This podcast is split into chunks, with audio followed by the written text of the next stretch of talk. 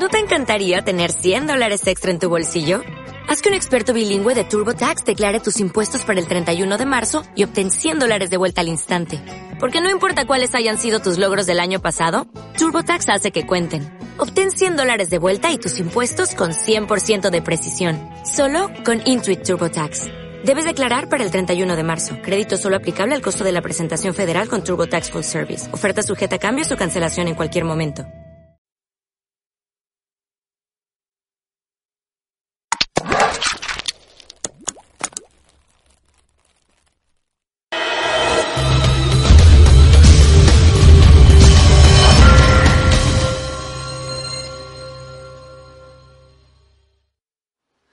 Buenas tardes, amigos de Revista Enfoques. Bienvenidos a su sección multimedia, a su programa favorito, Econócratas. Y el día de hoy tenemos el gusto, nuestro programa se engalana, de recibir al delegado de la Secretaría de Economía acá en el estado de Colima, el ingeniero Agustín Trejo Ramos. Delegado, gracias por acompañarnos. Gracias, al contrario, encantado. Pues un gusto que esté usted aquí con nosotros, dado que el programa precisamente se trata de economía y pues evidentemente en algún momento teníamos que invitar al delegado de la Secretaría de Economía ¿Y qué le parece, delegado, si para comenzar le explica a nuestro eh, auditorio cuáles son las funciones que tiene la Secretaría de Economía y en específico la delegación aquí en el Estado? Cómo no, con mucho gusto y agradezco.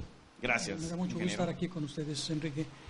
Mira, la Secretaría de Economía en general, sus funciones principales son la de la generación de políticas públicas que coadyuven de alguna manera a promover más y mejores empresas más y mejores empleos, eh, todo enfocado naturalmente al bienestar económico del, país en general.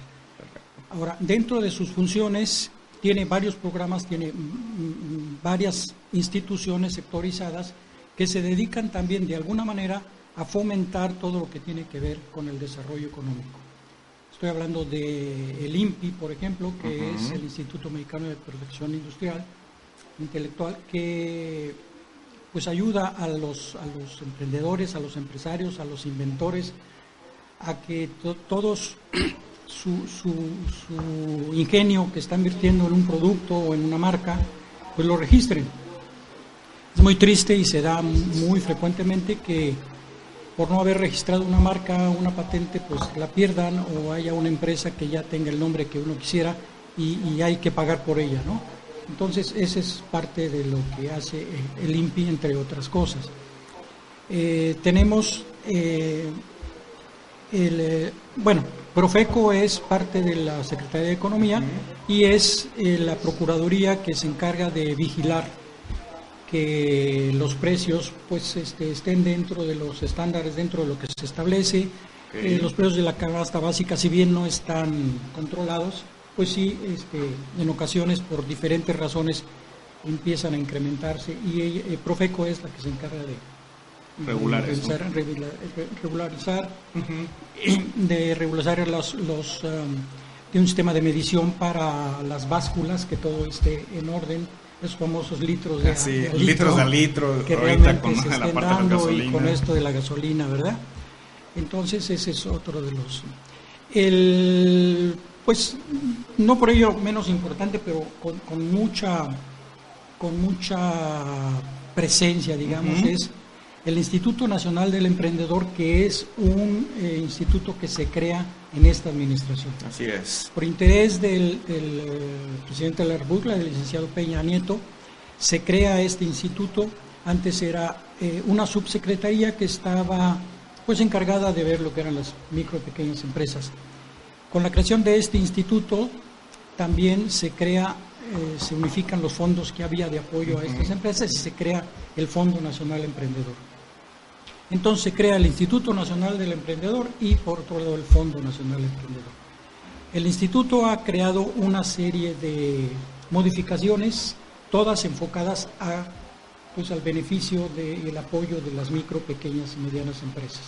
Y naturalmente que al emprendedor que es un, sector muy importante de la población que pues tiene muy buenas ideas eh, y que por eh, en muchas ocasiones por no tener pues la, orientación adecuada o los recursos así es eh, algún medio que le pudiera iniciar pues este, se frena, ¿no? Se y que se debe impulsar, ¿no? Esta parte. de alguna manera se, Entonces, este, esto es el, el, instituto eh, tiene una serie de estrategias, se van modificando eh, con, con, cada año, retroalimentado de, de, todas las opiniones de los mismos empresarios, de los mismos emprendedores, que dicen, bueno, pues este, me gustaría esto o esto es muy complicado, en fin, todo eso que se va, de alguna manera se capitaliza y cada año se generan nuevas reglas de operación. Correcto. Tratando de que sean más, más, más, accesibles, que lo que ha causado algún problemita pues se fortalezca. El mismo sistema informático con el que se inició pues ha, evolucionado, hay un nuevo sistema porque había muchas quejas. Es correcto. De, Parte del usuario. Del usuario que una de las políticas de la, del instituto fue que se le facilitara al, emprendedor y al, y al, empresario el acceder a cualquiera de estos. Hacerlo más amigable. Hacerlo más amigable. Entonces, se traduce en que, bueno, en el medio informático que conocemos, pues es que eh, el usuario interactúe con el equipo y haga todo su trámite. Entonces se da de alta, se le da una clave para que acceda y luego pues él puede ir este, elaborando su proyecto y va introduciendo todos los datos, toda la información que, de los requisitos que le, que le piden para esa particular convocatoria. Entonces escanea sus, documentos y, el sistema ya lo, valida, lo acomoda y lo va presentando a los diferentes evaluadores ah, que hay en el camino. Entonces en realidad no hay una intervención ya discrecional de, todo esto. Llega sin saber de dónde viene y de, quién es a los evaluadores, que son los que deciden. en su momento deciden.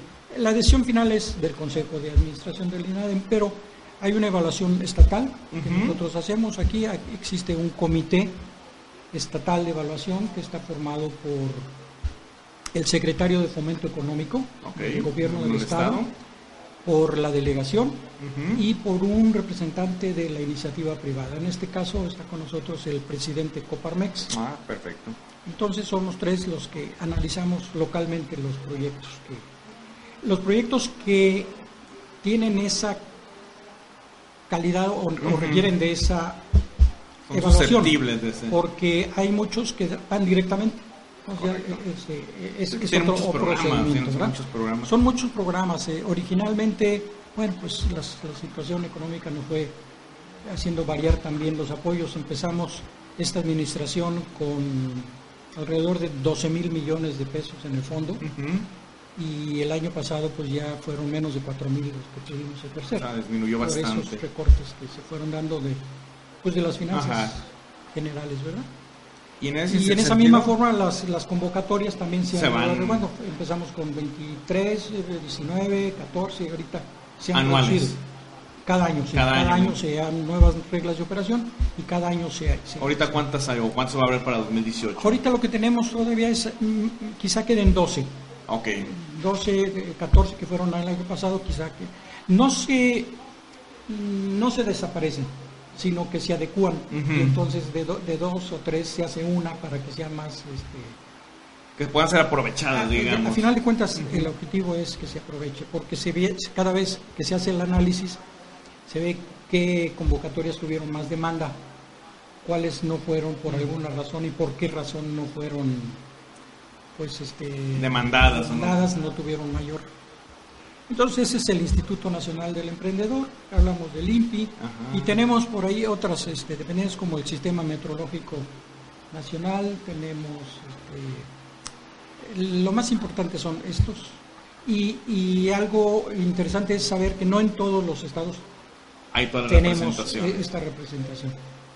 En el caso particular del, del estado de Colima tenemos la representación de la Secretaría de Economía, tenemos Profeco, y tenemos ahora eh, que se, se, incorporó el año pasado al esquema estatal eh, el delegado de la de ProMéxico. Ah, ProMéxico, que ProMéxico es otra otra dependencia sectorizada que este, ve todo lo que es la el fomento a la inversión eh, y la, a la importación y exportación. Así es. El poder ayudar a los que quieran exportar y a los que quieran importar eh, a través de, de diferentes mecanismos, ferias internacionales, eh, contactos. Lo que antes hacía Bancomex, digamos, o sigue Eh, en realidad? Bancomex originalmente ProMéxico estaba formaba parte de Bancomex, Bancomex. después lo tiene la Secretaría, pero es más o menos eso, es una, es una institución que, que da esos apoyos, que orienta hacia cómo exportar, principalmente cómo importar.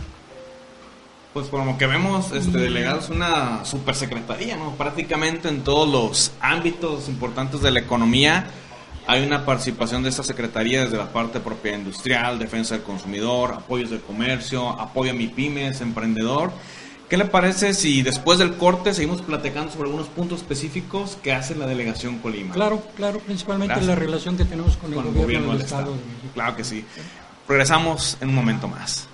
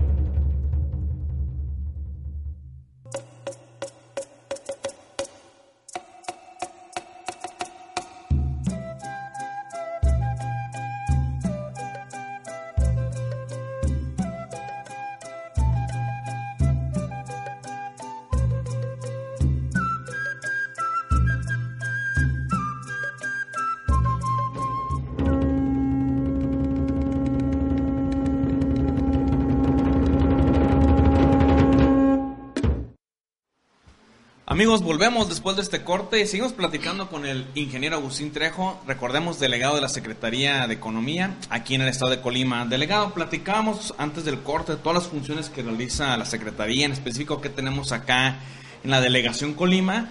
Eh, me gustaría que nos platicara ahora cómo ha sido la vinculación con gobierno del estado en específico, por ejemplo, qué se ha logrado, qué se ha hecho, qué programas se manejan en conjuntos, lo que nos guste platicar de esta eh, relación. Cómo no, con mucho gusto. De antemano, este, me felicito por la relación que tenemos eh, con eh, el titular del, de la Secretaría de Fomento Económico, que es en realidad nuestra contraparte o el vínculo, le podríamos llamar, donde todos los programas que tiene la Secretaría de Economía pues van encaminados y en muchos de, de los casos las- el- el- el- las- la propia Secretaría funge como organismo intermedio.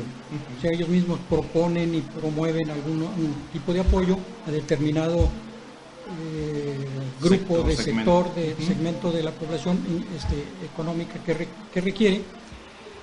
Y, y- y como mencionábamos hace un momento, pues eh, formamos parte del comité, no solamente el comité de evaluación, que evaluamos los proyectos. Hay, por, la ley de competitividad, nos eh, mandata crear un consejo, el. Consejo Estatal de Desarrollo de la Competitividad para las micro, pequeñas y medianas empresas. Entonces lo, lo- lo tenemos ya instalado. El, eh, el presidente naturalmente es el secretario en el esquema general, el secretario de Economía, el señor. Ildefonso. Pero en la forma estatal viene similar el esquema. Aquí el, el, eh, presidente del, Consejo es el secretario de Fomento Económico, la Secretaría de Economía a través del delegado es el secretario técnico. Tenemos consejeros que vienen, pues de alguna manera, eh, sugeridos para que sea el presidente de la Cámara de Cámaras Empresariales, en este caso está Coparmex, está, está Canacintra, está Canaco, y también tenemos el, el- el esquema de invitados especiales. Ok. Está la Universidad de Colima representado, está el, el área de tecnología, lo que es CONACYT. ¿eh? Eh, representado en esto, y tenemos, eh, ¿cuál es el, el siguiente que nos falta por ahí? Es ah, el, el representante del órgano de financiamiento del gobierno, Que es CEFIDEC. Eh, La titular de CEFIDEC forma parte de este, de este consejo De este también consejo. y tiene encargado pues lo que es el, el- el grupo de, de financiamiento. O sea, hay vinculación con gobierno del Estado, con universidad, con el sector privado. Se Así abarca es. todos los, los actores, digamos. los del- actores principales y el objetivo principal pues es el apoyo a los micro, pequeños y medianos empresarios. El- Obviamente por los, los emprendedores, que, que, pues es un tema muy importante. Y en ese sentido, ingeniero, de hecho platicamos antes del corte que hay tantos temas que se pueden tocar que casi cada uno daría para un programa en específico. Ya tenemos la promesa de que regresará aquí a Econócrata. claro que sí. En ese sentido, ¿cómo estamos en Colima? ¿Somos emprendedores? ¿Registramos patentes? ¿Cómo estamos en Colima? No sé qué, qué información nos pueda Bueno, compartir. los, claro, muy interesante. La, la, la información que tenemos ya disponible, porque del, del año pasado todavía no tenemos las cifras, no se han cerrado, ahorita no se porque cierra. todavía se, se están administrando eh, apoyos de, de- de proyectos pues que, que- que entraron tarde o, o- o que siguen en, en proceso de evaluación. Pero podríamos mencionar, por ejemplo, de, de lo que hemos logrado hasta, hasta digamos, ah, del 2013 al 2017, Ujú. Son alrededor de 4.300 proyectos que, que se, Que se han apoyado. sí, em- empresas, eh, principalmente micro, pequeñas y medianas empresas. De estas más de 4.000, eh, el recurso que Ajá. ha aportado el gobierno federal a través de este programa son 316 millones de pesos. Vaya. Entonces así podemos irnos el año el año 16 eh, fueron alrededor de 2.200 proyectos como con un apoyo como de 95 98 millones de pesos. Cada año crece más, hay una De tendencia alguna manera sí, esa es la tendencia y es lo que pretendemos. y. Mientras más esto crezca va a ser mejor para nosotros. Lo que lo que a veces nos, nos falta y por eso bueno para mí es este la oportunidad de comentar de todos estos programas es, es, es extraordinaria. Tiene su casa, ingeniero. porque todavía, a pesar de que la, la- también la relación con las cámaras empresariales es muy cercana, en cuanto nosotros tenemos una, una convocatoria, un programa que, que- que está por aperturar o, porque- o que, o que ya está abierto, inmediatamente el primer contacto son las cámaras empresariales, es son el de primer vínculo. Fomento Económico, quienes nos ayudan a difundir entre sus asociados que ya está abierta una convocatoria para que lo puedan hacer. Tenemos por otro lado la, la- la Secretaría de la Juventud del Gobierno del Estado también a través de sus incubadoras y todo lo Es que hacen ellos, es excelente. Pero aún así todavía mm, mm, sabemos y nos llega eh, pues este comentarios de que X persona no estaba enterada que- que- de que hay estos apoyos que o, también de alguna manera dice no no voy no me acerco porque la verdad es que nunca hemos No logrado un apoyo no me lo van a dar entonces para qué pierdo el tiempo entonces pues qué pasa que la verdad es que sí se logran. No no como quisiéramos la verdad es que más o menos es un proyecto por cada ocho que se presentan por decir una cifra Ajá, en general. promedio. Ajá. pero mm, tenemos tenemos ejemplos de, de empresarios que han presentado proyectos uno y al siguiente año y al siguiente porque no lo logran, pero al final de cuentas han logrado muy buenos La persistencia es importante. Y más ahorita en esta coyuntura, ¿no? De esta situación económica y que se, se tiene en este, este año, esta expectativa. Y uno de esos puntos que hacen que esta coyuntura económica pues nos tenga todavía varios eh, con el ojo, con la lupa en el ojo, la parte de los acuerdos comerciales, ¿no? Y sabemos que el secretario, el secretario de Alfonso Guajardo es uno de los actores que está en esta parte de la negociación. Eh, me gustaría cerrar ese segmento, eh, ingeniero. ¿Cuál es su opinión? ¿Cómo ve la negociación? En primer lugar, por la importancia económica, por la porcentaje que tenemos de comercio con el Telecan, evidentemente, y también cómo ve la negociación del Telecuen, que ya hemos visto algunas cuestiones ahí por la parte de la denominación de origen y demás. ¿Cuál es su opinión? ¿Si se cierra este año? ¿Se, llegará a buen puerto? ¿Qué opina? Son, son eh, realmente preguntas difíciles. Sí. Pero, pero hay mucho entusiasmo, hay, hay, hay mucha confianza de que esto se pueda lograr, se pueda lograr pronto se cerró la sexta ronda de negociaciones. Eh, han concluido prácticamente algunos de los, de los capítulos y se espera mucho de la séptima ronda. Eh, queda, sí, la parte, según nos comentaba el secretario, pues las partes álgidas, las partes más, más donde, donde, no, ha, no ha habido, pues eh, nadie quiere ceder, ¿verdad? Así es.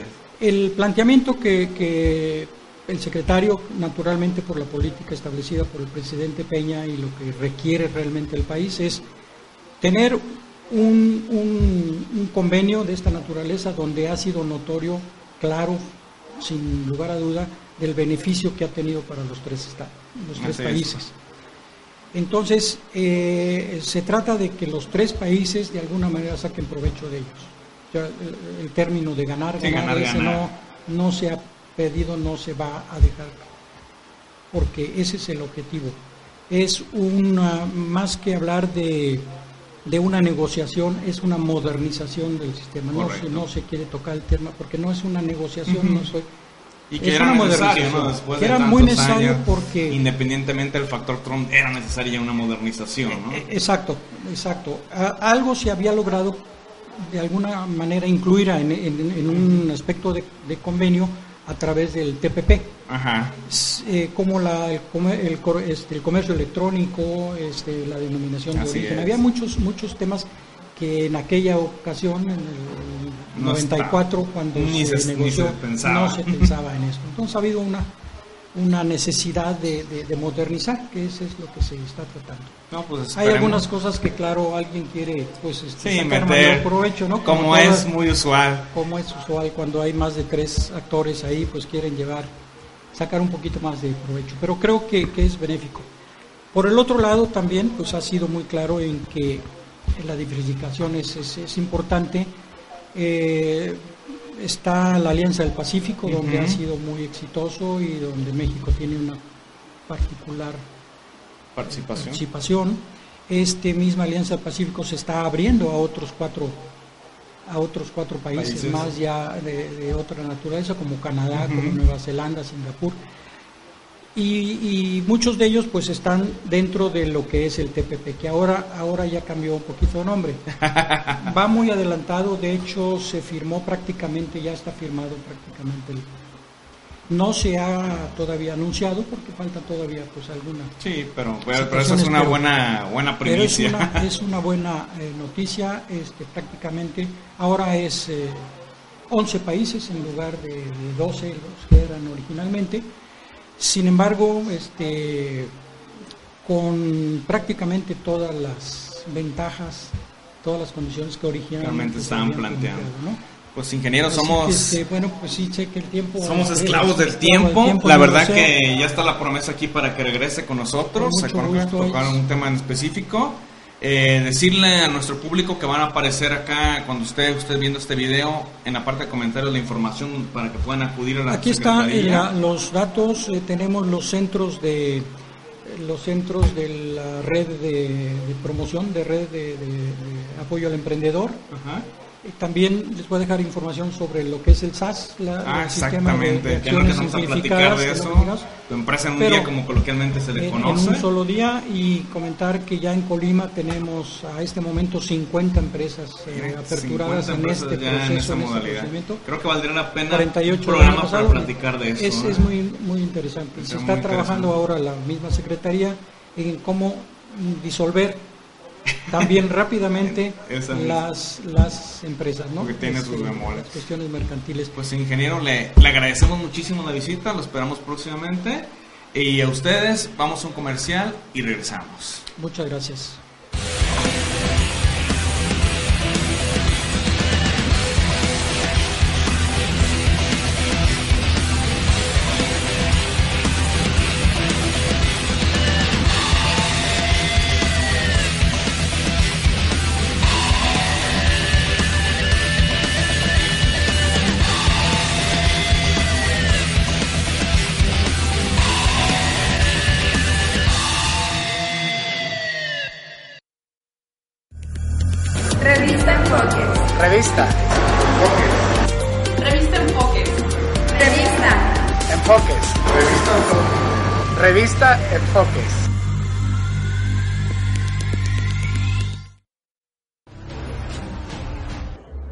Amigos de Colima, nos vemos este 26 de febrero. Nosotras somos las arpías. Los esperamos en el Teatro Universitario. Dos funciones, un suspenso total. Un hombre muerto y ocho mujeres sospechosas en el escenario. Hay damas, mujeres, señoras y arpías. ¿Cuál de ellas eres tú? No te la puedes perder. ¡Los esperamos!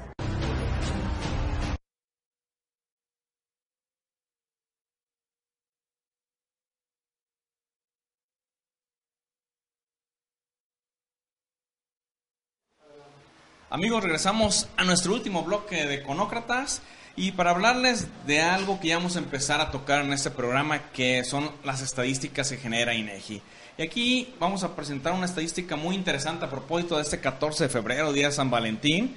Pues resulta que en la última encuesta intercensal, que fue en 2015, hay alguna información importante que difundió este organismo, como por ejemplo que la población de entre 12 y 19 años el 7% alguna vez ya ha estado unida o como lo que se conoce unión libre y que este porcentaje de unión libre en 90-2015 subió de 2.5 a 5% y los casados, es decir, las parejas que se han casado legalmente, ha bajado de 4 a 1.6%.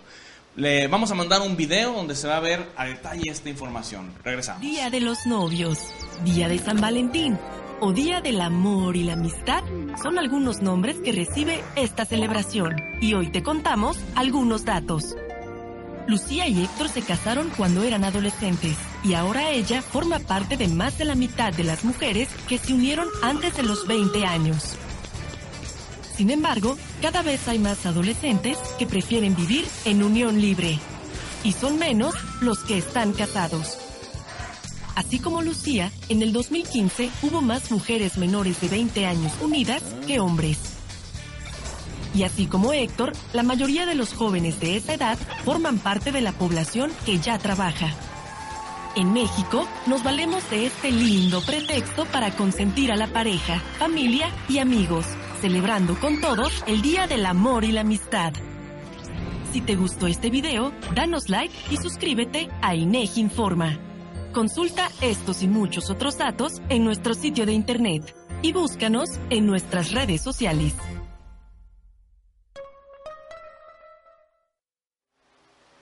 Sé que ya lo vieron amigos, los matrimonios van a la baja y la unión libre va a la alza. Pues bueno, esto ha sido todo por Econócratas, pero recuerdo que ya estamos en YouTube. Asimismo, suscríbanse a nuestro podcast en iBox para dispositivos Android o dispositivos con iOS. También ya estamos en iTunes. Gracias amigos y nos vemos la próxima semana.